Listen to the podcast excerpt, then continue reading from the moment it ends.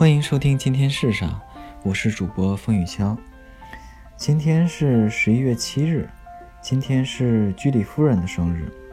居里夫人的大名应该许多人都已经都知道，她的全名叫做玛利亚·斯科沃多夫斯卡·居里。因为她嫁给她的丈夫皮埃尔·居里呢，所以她改了居里这个姓。她本来是一个波兰人，后来到法国，然后入了法国的国籍。他在科学方面的成就是非常重大的，他是放射性研究的算是开创者和先驱者之一，而且她是第一位获得诺贝尔诺贝尔奖的女性，而且她是第一个以及唯一一个获得了两个不同的诺贝尔奖项的。一开始获得的是物理学奖，物理学奖是跟她的丈夫皮埃尔·居里一起获得的，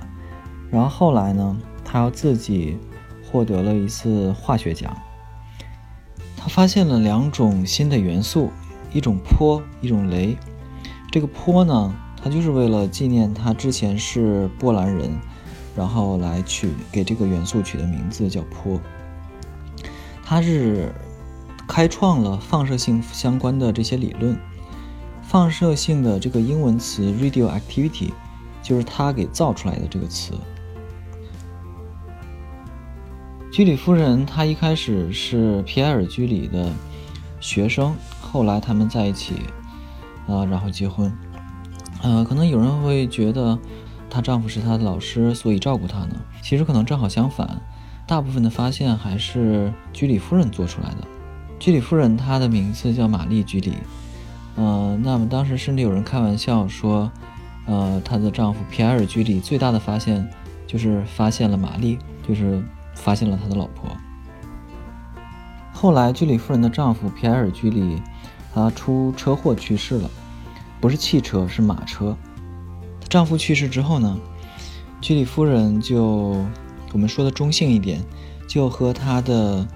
一个实验室的一个学生在一起了。啊，这个学生当时是一个已经结婚的一个学生，他是有老婆的。啊！但是他跟这个学生在一起，而且他们同居了，还同居了一年多吧。那他是主动追求他他的这个学生，他给他这个学生写了大量的情书，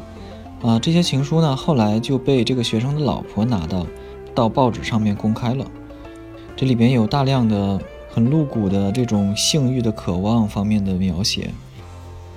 所以当时一下子就炒得非常的热。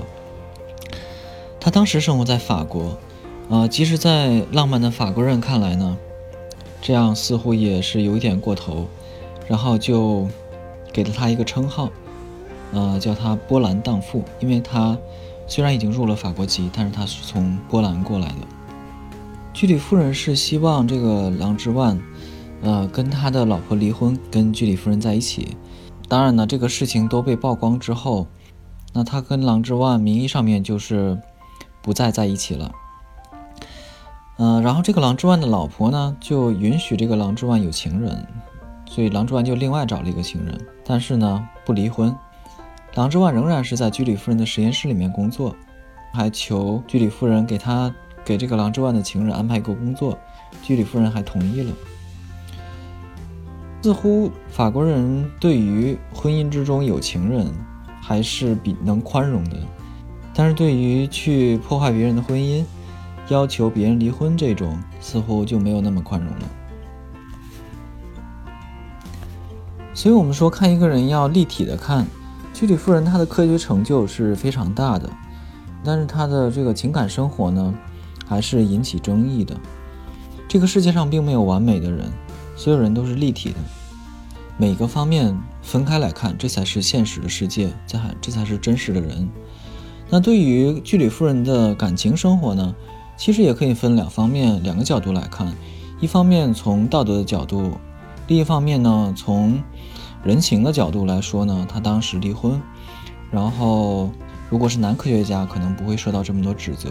另外也有人说，这个他的这个情人郎之万，他的夫人呢，啊脾气不好，但这个说的有些牵强了。所以从道德的角度和从人情的角度都是可以讲的，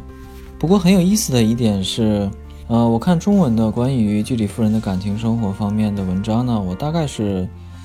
呃找到了八篇，这个八篇无一例外，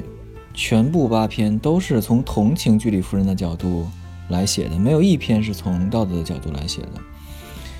所以我觉得中国人不必妄自菲薄，觉得多么被道德所拘束。因为即使和给居里夫人起了波兰荡妇这样的名字的法国人相比，中国人也是更加宽容、更加从人性的角度呃去考虑问题的。那只是希望，除了对外国的这些科学家这么宽容以外呢，如果也能对中国自己的科学家，他们发生类似的事情的时候，也能够多从人性的角度去考虑，多一些宽容，那就更好了。好，这就是今天的节目，谢谢收听，请订阅一下这个专辑，那我们明天见。